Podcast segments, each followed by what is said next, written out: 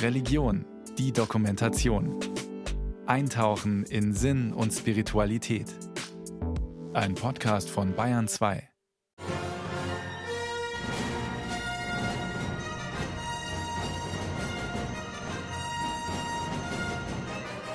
Es war einmal in einer weit, weit entfernten Galaxis.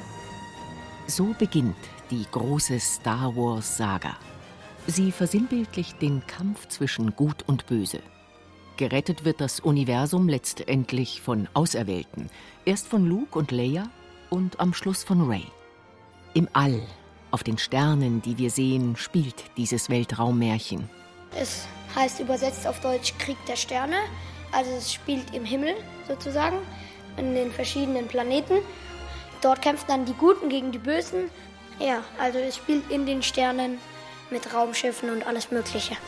Und die Bösen haben einen Anführer und der heißt Darth Vader und das ist eine Figur, die ähm, ganz, immer ganz schwarz angezogen ist und eine Atemmaske aufhat, die ganz gruselig aussieht. Nicht nur das Geräusch von Darth Vader die nur eine Atemmaske des Imperators, des Befehlshabers über die dunkle Seite der Macht am Leben erhält, ist heute Kult. Ganz in Schwarz, der Inbegriff des Bösen. Die ganze Star Wars-Reihe, das Filmepos von George Lucas mit inzwischen neun Teilen, hat Kultstatus. Vor 45 Jahren begann die Erfolgsgeschichte. 1977 wurde der erste Teil auf die Leinwand gebracht. Star Wars ist das erfolgreichste Kino-Merchandising-Franchise der Welt. Zu den zahlreichen Auszeichnungen der Filme gehören auch zehn Oscars. Unter anderem erhielt auch die Filmmusik von John Williams einen Preis, die maßgeblich zur Popularität der Geschichte beiträgt bin auf jeden Fall Star Wars-Fan. Das hat meine Kindheit sehr geprägt. Ich bin ein großer Star Wars-Fan. Ich habe alle Filme gesehen. Die ganze Ästhetik, die Geschichten, so eine Weltmythologie. Wenn es mir schlecht geht oder wenn ich gerade irgendwie nicht gut drauf bin, wenn ich nicht weiß, was los ist, höre ich mir Star Wars Musik an. Dann fühle ich mich geborgen in einem Ort, der eigentlich gar nicht existiert. Auch Theologen und Philosophen sind von Star Wars begeistert, so wie der Bibelwissenschaftler Simone Paganini von der Universität Aachen und seine Frau Claudia Paganini, die an der Hochschule für Philosophie in München lehrt. Eine der ersten Erinnerungen, die ich habe, ist ein Weihnachten, vielleicht 78 oder 79, wo ich ein äh, Modell äh, vom Millennium Falke bekommen habe. Die war äh, keine Ahnung, fünf oder sechs. Ja, Star Wars begleitet mich mein ganzes Leben lang. Meine Eltern waren Star Wars-Fan, äh, ich war äh, Star Wars-Fan und meine Kinder auch, ja. Hat es dann eigentlich beim Schreiben vom Buch immer mehr zum Interessieren begonnen, weil man eben auf viele Narrative und Bilder stößt, die durch die ganze Kulturgeschichte sich irgendwo immer wieder abzeichnen und das finde ich schon spannend. Biblische Motive finden sich überall in der weit, weit entfernten Galaxis. Der Schöpfer von Star Wars, der US-amerikanische Drehbuchautor und Regisseur George Lucas, sagte in einem Interview 1999 über seinen Film Ich glaube nicht, dass Star Wars ein religiöser Film ist, aber er nimmt Themen der Religion auf und destilliert sie für die Öffentlichkeit, um zu zeigen, dass es da draußen etwas Größeres gibt. Sind die Apostel die ersten Jedi-Ritter, die für das Gute kämpfen? Welche Parallelen gibt es zwischen Skywalker und Jesus? Wie hängen Star Wars und die Bibel zusammen?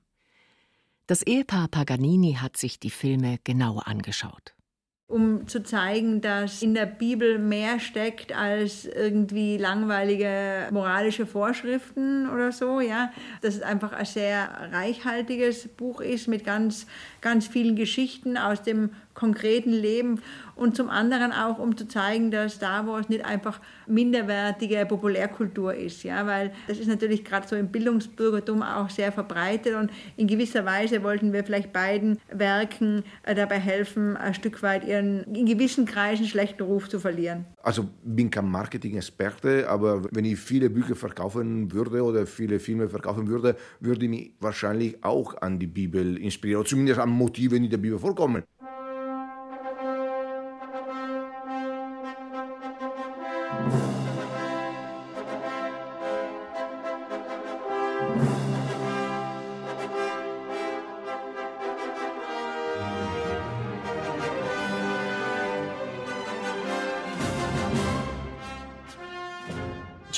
Lucas selbst hat nicht Theologie studiert.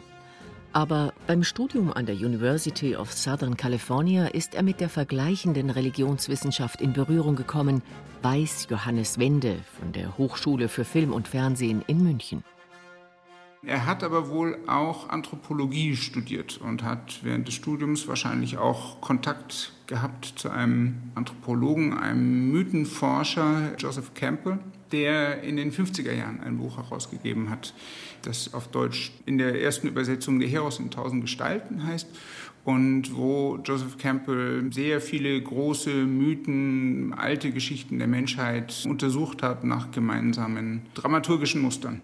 Die Arbeiten des Religionswissenschaftlers Campbell drehen sich um die Idee, dass manche Wahrheiten über den Menschen, das Leben und den Kosmos, Vorstellungen von Helden, vorbildhaften Gestalten, aber auch von Schurken und bösartigen Typen allgemeingültig sind. Und das hat den Filmemacher Lukas fasziniert. Diese Wahrheiten finden sich auch in der Bibel. Und so kommen biblische Erzählmuster in den Film Star Wars, erklärt Filmspezialist Johannes Wende. Ein Held, der die Welt rettet, indem er übersinnliche Fähigkeiten ausspielt oder entwickelt und da durch Prüfungen geht. Das ist sicher beiden gemeinsam. Und natürlich sind es beides sehr mächtige Erzählungen. Ne? Es sind Erzählungen, die sehr viele Menschen beschäftigt haben und die weitergesponnen wurden, die vielleicht auch so etwas wie eine Fangemeinde um sich geschart haben, im einen wie im anderen.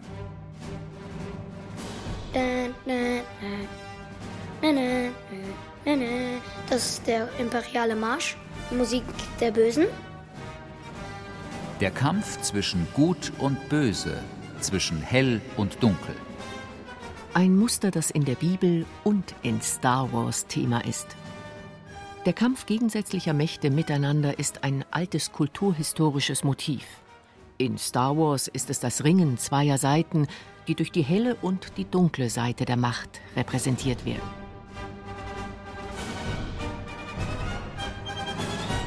Das Heldenepos oder vielleicht besser die Weltraumoper spielt in einer fernen Vergangenheit, in einem fiktiven Universum. Sie besteht aus drei Trilogien, dreimal drei Filme. Die ersten beiden Trilogien handeln vom Untergang der Galaktischen Republik, vom Aufstieg des Galaktischen Imperiums, einer Diktatur unter dem Alleinherrscher, dem Imperator, und schließlich von der erfolgreichen Rebellion durch die früheren Anführer der Republik und die Jedi-Ritter.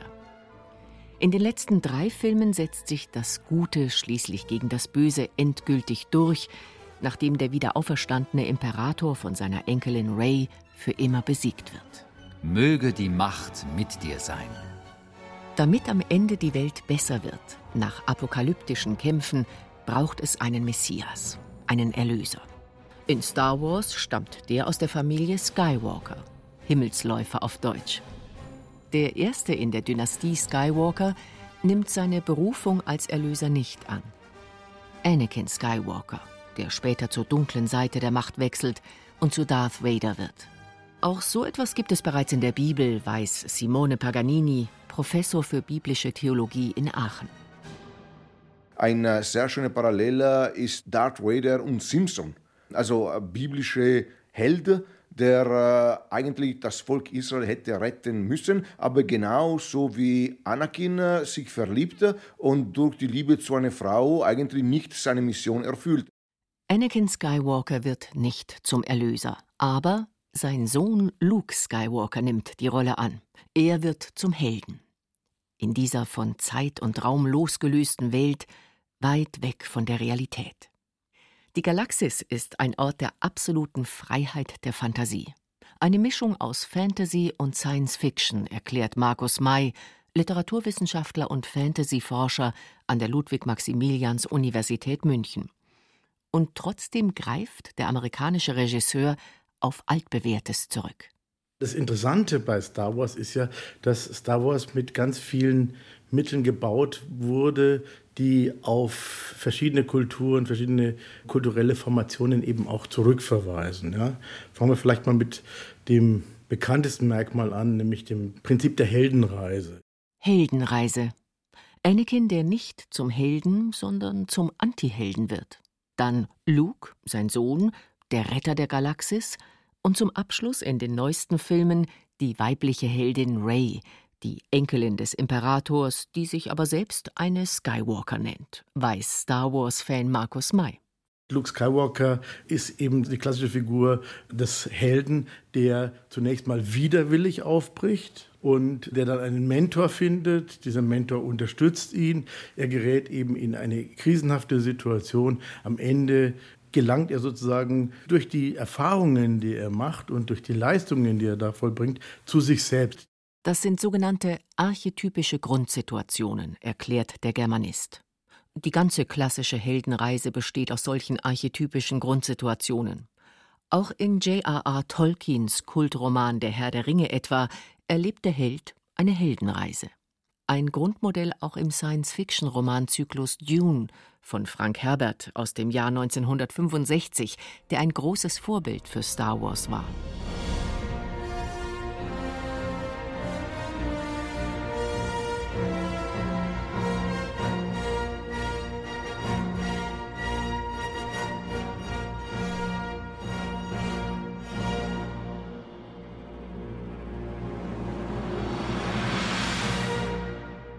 Auch ein uralter Mythos äh, der Menschheit. Ja? Also Geschwister, die eigentlich sich lieb haben sollten, die eine Weile wahrscheinlich auch miteinander gut auskommen, die aber irgendwann in Kontrast kommen und eine tötet den anderen. Das ist die Geschichte mit Anakin und Obi-Wan.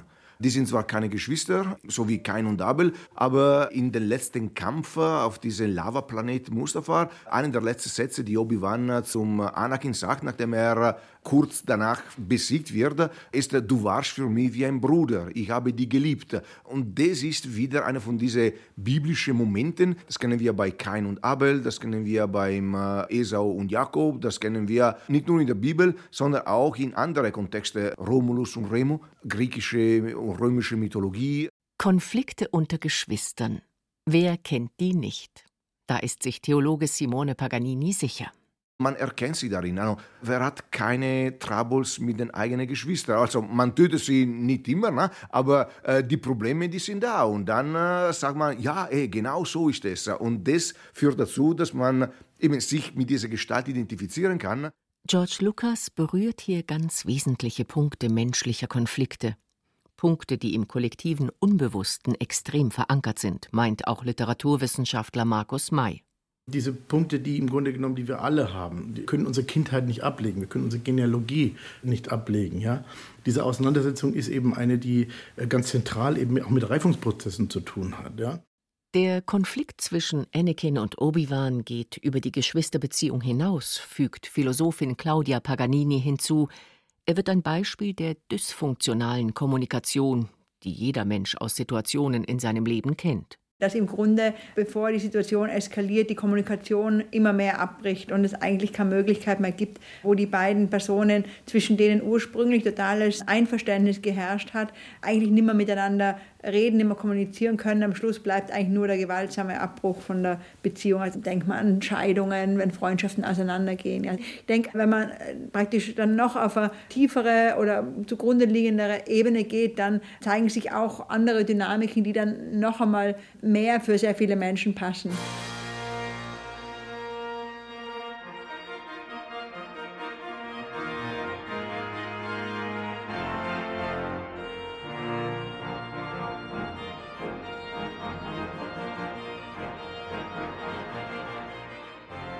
Themen, die Menschen ansprechen, mit denen man sich identifizieren kann. Auf der Suche danach ist auch Gemeindereferent Nikolaus Gotzes aus Waldkraiburg, wenn er die Predigten für seine Sonntagsgottesdienste vorbereitet. Bei der Vorbereitung auf die Erstkommunion hat er die Kinder gefragt, was sie bewegt. Viele waren Star Wars-Fans. Bei den Jungs, die haben bei uns im Pfarrverband sogenannte Alben getragen, also weiße Gewänder. Und irgendwie, wenn man natürlich äh, Star Wars kennt, dann erinnert es ein bisschen natürlich an Jedi-Ritter sozusagen. Und das war mein Anknüpfungspunkt. Dann ging es eben weiter in der Ansprache, eben vor allem mit Möge die Macht mit dir sein. Und das habe ich dann versucht aufzuschlüsseln. Die Leute in der Gemeinde waren von der Predigt begeistert. Den Kindern hat der Gottesdienst gefallen, berichtet Gotzes, und nicht nur ihnen. Der Fachbereich Kinderpastoral Erzbistum München und Freising wollte sogar seine Predigt haben. In unserem katholischen Verständnis ist ja die Teilhabe ganz wichtig am Gottesdienst. Also wir feiern ja alle Gottesdienst gemeinsam. Und da ist es natürlich, wenn man ein Thema hat, wo sie quasi äh, Feuer und Flamme dafür sind, da merkt man halt, dass irgendwie der Funke dann übergeht.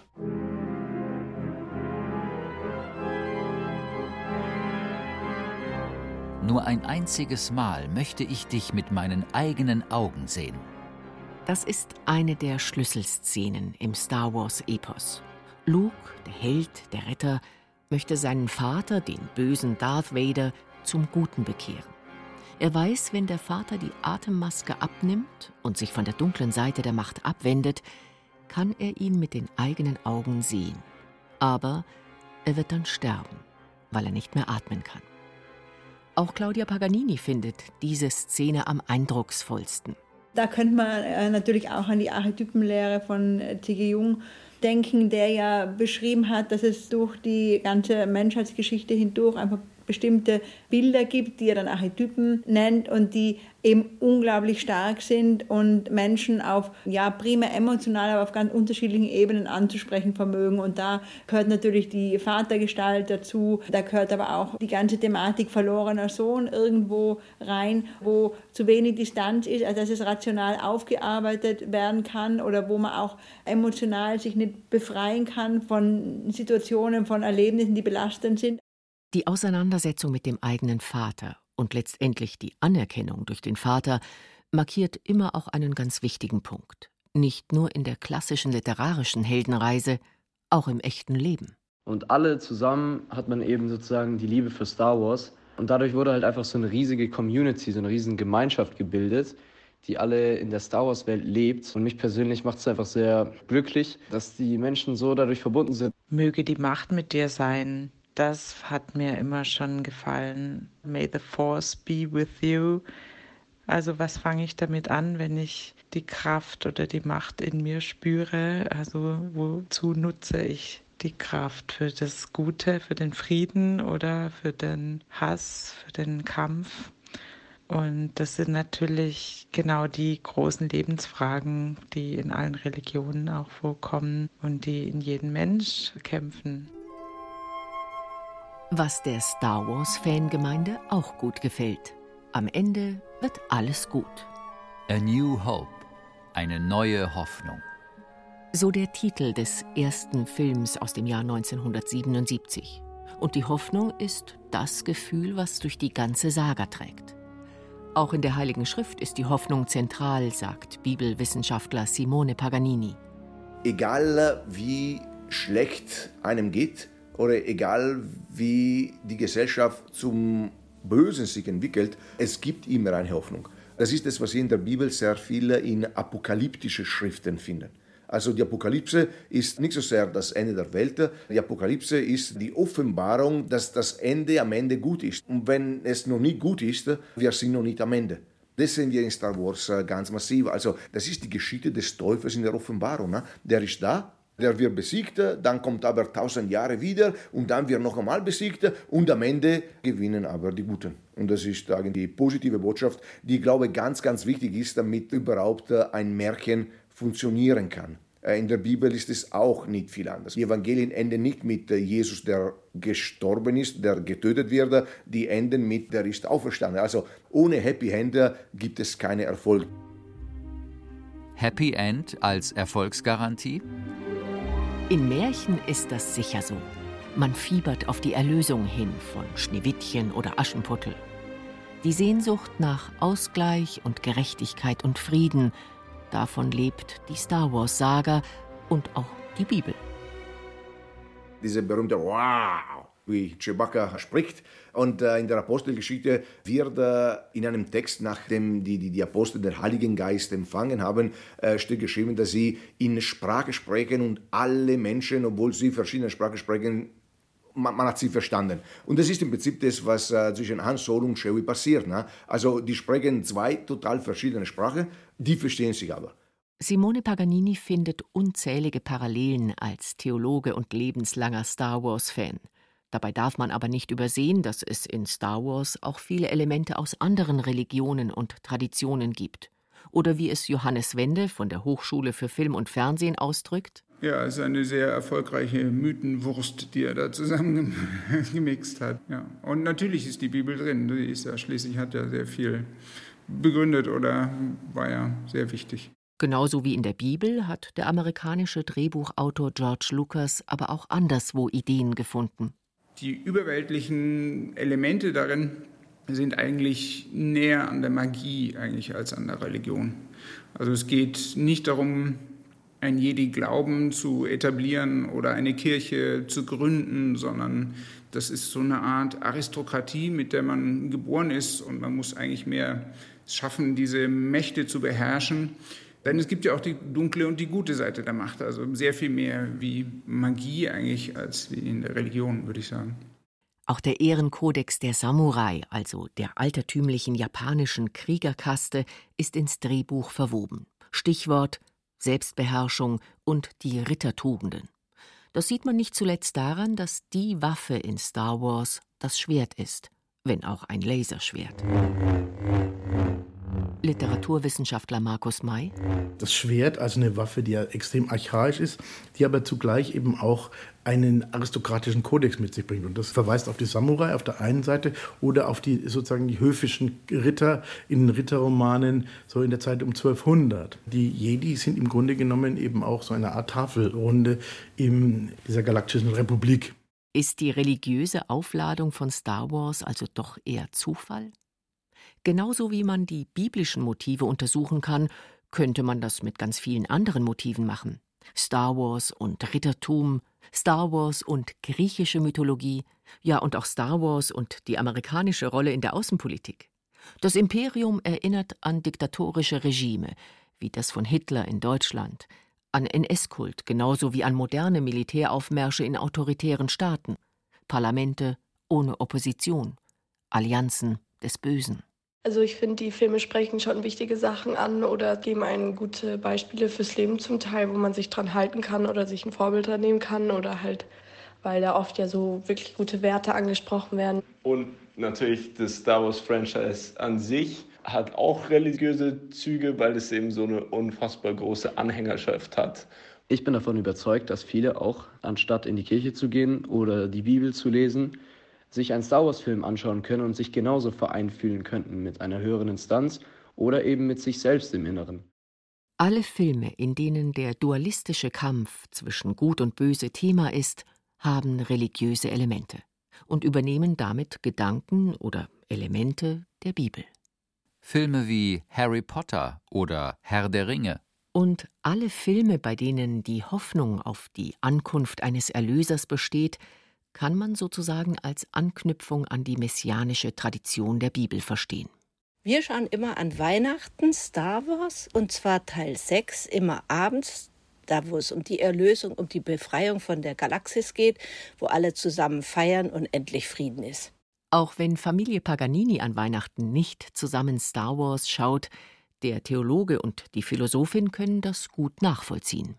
Die Weihnachtsgeschichte ist so eine Geschichte. Ist eine Geschichte, die zu Ende geht, äh, positiv zu Ende geht, obwohl eigentlich auch ganz anders hätte zu Ende gehen können. Ne? Dass der böseste von allen, wie Darth Vader, am Ende seinen Sohn sehen will und äh, von seinem Sohn quasi sich zum guten zurückbekehren kann, ist eine evangelische Geschichte, ist eine Geschichte, die sehr stark an die Jesus-Geschichte daran erinnert. Also ich glaube, Episode 6 kann man zu Weihnachten äh, sehr gut, sehr gut sehen. Episode 1 übrigens auch mit der jungfräulichen Geburt. Es gibt sehr viele Sachen, die wirklich gemeinsam sind und Star Wars zu Weihnachten, ich glaube, passt ganz gut dazu.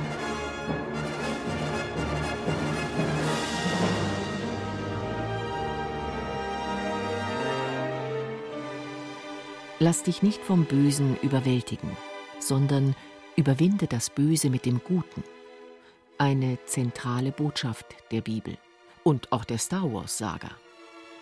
Aufmerksame Zuschauer wie die Theologen, aber auch nicht wissenschaftlich geschulte Fans entdecken in der fernen Galaxis, in einer Zeit vor unserer Zeit, Motive und moralische Vorstellungen, die ihren Ursprung in der Religion haben. 45 Jahre schon funktioniert die Star Wars-Geschichte, verglichen mit der langen Rezeption der Bibel nur ein paar Jahre, verglichen aber mit anderen Filmen bereits eine Ewigkeit.